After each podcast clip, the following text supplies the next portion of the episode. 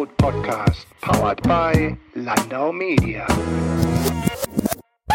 Seit Jahren wird über Influencer geschrieben und gesprochen. Mir ist es gelungen, eine echte Bloggerin, die tatsächlich Leute beeinflusst, vor das Mikrofon zu locken. Alu Berlin heißt im wahren Leben Anne-Luise Kitzeromantai und bloggt nicht nur, sondern hat gleich eine komplette Konferenz für Familienbloggerinnen und Blogger ins Leben gerufen. War das vor fünf Jahren vielleicht noch eine recht spontane Zusammenkunft in einem Berliner Elterncafé, ist es heute eine ausgewachsene Konferenz mit 180 Teilnehmerinnen und Teilnehmern, die zu Elternzeit, Schulbildung, Vereinbarkeit oder zur Genderdebatte reichweiten stark in das Internet schreiben. Die Blogfamilie, die Annelou mit einigen Mitstreitern ins Leben gerufen hat, wird im Wesentlichen durch Sponsoren getragen. Im Interview wollte ich unter anderem wissen, was sich diese Sponsoren und sogar das Bundesministerium für Familie, Senioren, Frauen und Jugend von ihrem Engagement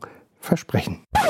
Die Blog Familia ist eine Fachveranstaltung für Eltern und Familienblogger, die sich einmal im Jahr treffen, um sich gemeinsam weiterzubilden und sich zu vernetzen und eine Art Schnittstelle zwischen Politik, Unternehmen und Familienbloggern. Jetzt war ich tatsächlich, glaube ich, sogar auf der ersten und, glaube ich, im letzten Jahr habe ich gesprochen, auf der mhm. vierten ja. wiederum. Ne? Also das heißt, dieses Jahr ist schon Nummer fünf dran. Welche Themen werdet ihr denn auf der Blogfamilie in diesem Jahr besprechen? Ich kann noch nicht alle Themen verraten, ich kann aber zwei, drei Highlights nennen. Wir werden Frederik Fleig da haben vom WDR, der diese Reportage über äh, in vier Wochen zum Instagram-Star gedreht hat. Der wird bei uns sprechen über Fake-Instagram. Wir haben jemanden da, der zum Thema Bewegtbild sprechen wird, da wir merken, dass es einfach um verschiedene Themen geht, bei den Bloggern inzwischen verschiedene Sachen sich zu inszenieren und wir haben eine Reihe zum Thema Podcast. Podcasten, habe ich mir sagen lassen, ist jetzt der nächste heiße, äh, die nächste heiße Nummer, ja. oder? Ja, ja, wegen der Barrierefreiheit. Nimmt immer mehr zu, ist immer mehr, äh, also angesagter. Die Blogger lesen ihre Texte selber ein oder machen parallel Podcasts. Hm? Barrierefreiheit im Sinne von, dass Leute den Content gutieren können, egal ob sie hören, sehen oder in irgendeiner anderen Form vielleicht auch beeinträchtigt sind. Genau, also ganz klar, ähm, sozusagen es erleichtert den Zugang und ähm, aber auch Podcasts geben die Möglichkeit, anders an anderen Stellen zu konsumieren. Das ist sozusagen, es trifft gleich mehrere Punkte. Dann vielleicht noch mal ein bisschen zurück äh, zur Blogfamilie. Wie ist die denn eigentlich entstanden? Kannst du da noch mal ein bisschen drauf eingehen? Äh, ja, die Blogfamilie ist entstanden, weil meine ehemalige Partnerin und ich, Susanne Mirau, überlegt hatten, dass es auf der Republika zu wenig Angebote gibt, wo Blogger ihre Kinder mitnehmen können. Also sozusagen, dass da das Angebot nicht stimmt. Also alle wollen ihre Kinder mitnehmen, viele Familienblogger haben aber das Problem, dass es keine Kinderbetreuung in dem Sinne gibt. Und dann haben wir gesagt, da fehlt was, was man ergänzend zur Republika machen könnte, nicht als Konkurrenz, sondern eher als Ergänzung. Deswegen haben wir äh, die Blogfamilie auch direkt nach der Republika gelegt, um zum Beispiel Reisekosten für Republika-Teilnehmer günstig zu halten.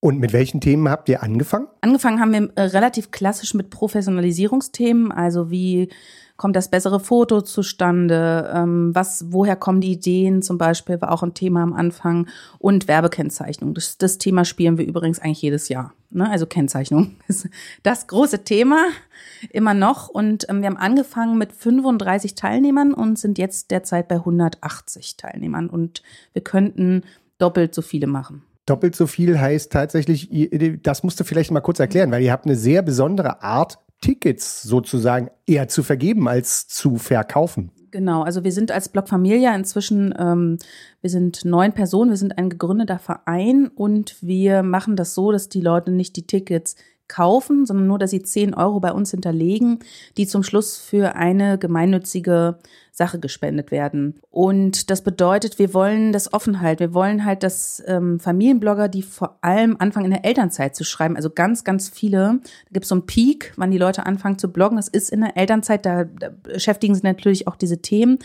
Die können sich meist nicht leisten, irgendwo hinzufahren und dann noch ein Ticket zu erwerben. Insofern machen wir das so, dass es halt kostenfrei ist und dass wir ähm, zehn Blogger unterstützen mit Reisekostenzuschüssen dank eines Sponsors. Okay, aber jetzt Butter bei die Fische. Am Ende des Tages muss irgendwie Geld reinkommen, weil 180 Leute bespaßen, Speakerinnen und Speaker einkaufen, ist jetzt alles nicht so Das ist sozusagen, das fällt nicht vom Himmel. Nee, die Veranstaltung ist gut und teuer und deswegen ähm, arbeiten wir rein sponsorenbasiert. Also äh, werben quasi seit Oktober für Sponsoren. Jetzt sind wir voll für 18 und nehmen schon Anmeldung für 19 entgegen der Sponsoren und ja, arbeiten eben ganz klar auf Sponsorenbasis, sonst wäre das auch in dem Sinne gar nicht möglich, wie wir es machen. Was verspricht sich so ein Sponsor und was kriegt er im Zweifel auch dafür? Der Sponsor kommt, kann sich bei uns, äh, je nachdem, welches Paket er bucht, äh, präsentieren, kann auch Workshops mitgestalten. Wir gestalten die mit dem Sponsor zusammen. Also wir machen keine reine Werbeveranstaltung, sondern wir möchten inhaltliche Themen bieten für die Blogger. Die sollen nach Hause gehen und sagen, ich habe was gelernt.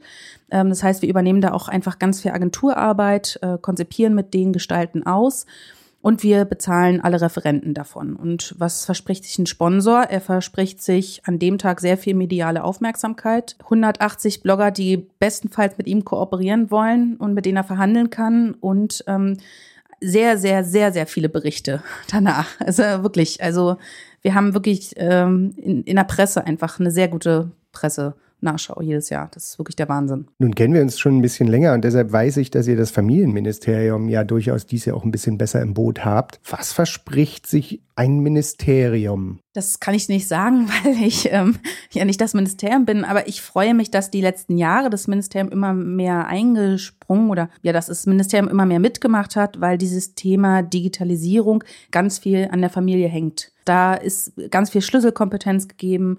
Das hängt immer mehr damit zusammen. Viele Eltern sagen, der Elternantrag, äh, Elterngeldantrag geht gar nicht. Wir brauchen eine digitale Lösung. Wir wollen Kindertagesplätze im Internet einsehen können. Und da denke ich, da ist Dialog ähm, gewollt von beiden Seiten. Und das wird auch, denke ich, einer der Gründe sein, warum sie jedes Jahr bei uns sind. Und wenn man jetzt guckt, ihr habt es geschafft auf bis 180 Leute, du sagst selber, ihr könntet das verdoppeln. Wenn ich jetzt wiederum schaue, dass die sozialen Medien, und wir sind jetzt gerade in einer Zeit, wo Vero wieder mal ein neues soziales Medium eventuell ja, wie Phoenix aus der Asche, Asche entsteht oder vielleicht auch gleich wieder in der Asche landet, das ist gerade noch nicht so richtig klar. Aber Fakt ist, die sozialen Medien sind, glaube ich, zumindest in meiner Wahrnehmung, neben Blogs immer noch wahnsinnig entscheidend. Und gleichzeitig wollen die Leute aber alle bloggen. Und die Frage ist, wie viel halten davon durch und wie viel müsst ihr im Prinzip neben dem Bloggen, neben dem, was wir klassisch als Bloggen kennen, inzwischen auch Workshops zu sozialen Medien machen. Wir machen immer eine Nachfrage bei allen Teilnehmern danach, welche Themen fürs nächste Jahr interessant sind oder was sie sich mehr wünschen. Und wir haben äh, verstärkt festgestellt, dass genau diese Themen soziale Netzwerke bedienen. Welche sind wichtig und wie gehe ich damit richtig um?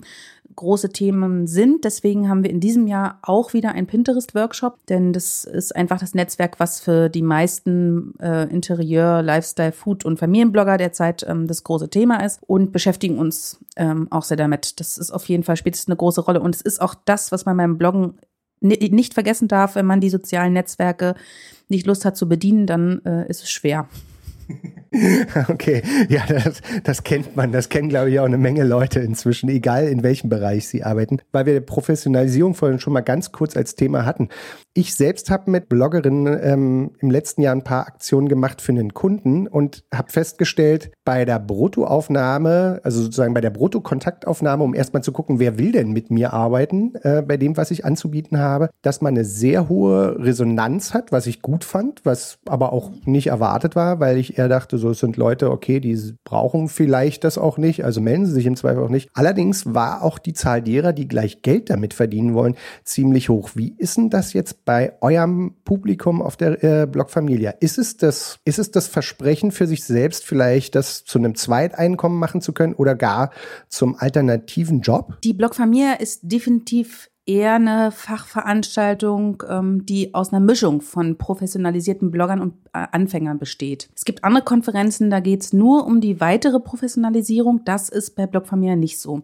Das äh, hat ganz viel mit Familiengefühl und Netzwerk auch zu tun.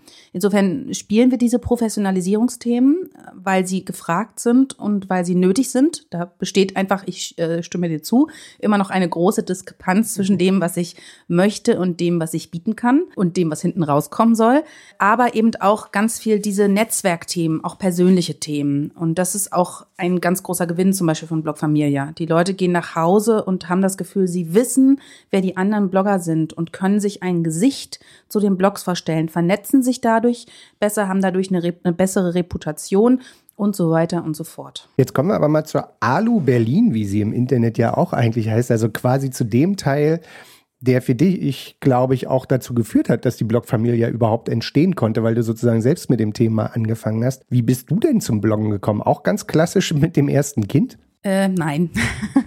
äh, ich bin jemand, der relativ lange schon für Print geschrieben hat, immer wieder, mit eigenen Kolumnen in ähm, verschiedenen Berliner Magazinen.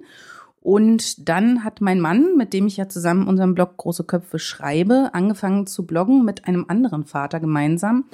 Und irgendwann haben sie gesagt, denen fehlt was und haben mich gefragt und dann bin ich eingesprungen. Und dann ist der andere Vater abgesprungen und da waren wir nur noch wir zwei. Und jetzt schreiben wir wirklich meine und seine Sicht, also eines Elternpaares, was uns auch ein bisschen heraushebt aus der Masse. Von meinen Kindern gibt es relativ wenig Infos im Internet. Wenn man euch folgt, kriegt man relativ viele Infos. Man bekommt keine Fotos mit Gesichtern, aber man bekommt relativ viele Infos. Wie grenzt ihr denn letztendlich ab, was euer Privatleben dann noch ist und wo die Leute an eurem Privatleben teilnehmen dürfen? Also ich bin da relativ streng. Wir haben ja drei verschiedene Kinder zur Auswahl mit verschiedenen Altersstufen. Und die Große zum Beispiel darf alle Texte, die sich um sie drehen oder die sich mit ihr beschäftigen, gegenlesen. Sollte sie sagen, nein, das ist mir zu viel, ich möchte das nicht, dann äh, nehme ich den nicht mal mit rein. Also ist ganz klar.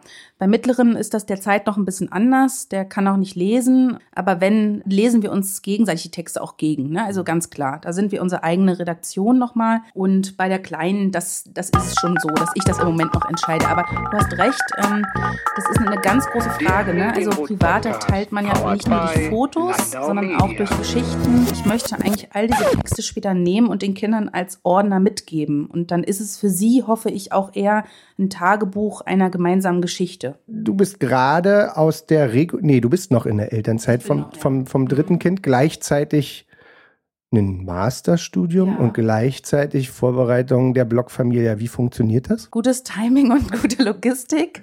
Äh, ganz klar, die Kinder gehen morgens aus dem Haus und ich gehe entweder zur Uni oder setze mich an Blogfamilia-Sachen oder Blogsachen ran. Ähm, genau, also das hat ist ganz klar gute Logistik und ich arbeite auch eher nochmal nach 22 Uhr. Ich bedanke mich recht herzlich und wünsche viel Erfolg bei der Blogfamilie 2018. Schönen Dank, dass du vorbeigeschaut hast, Jens.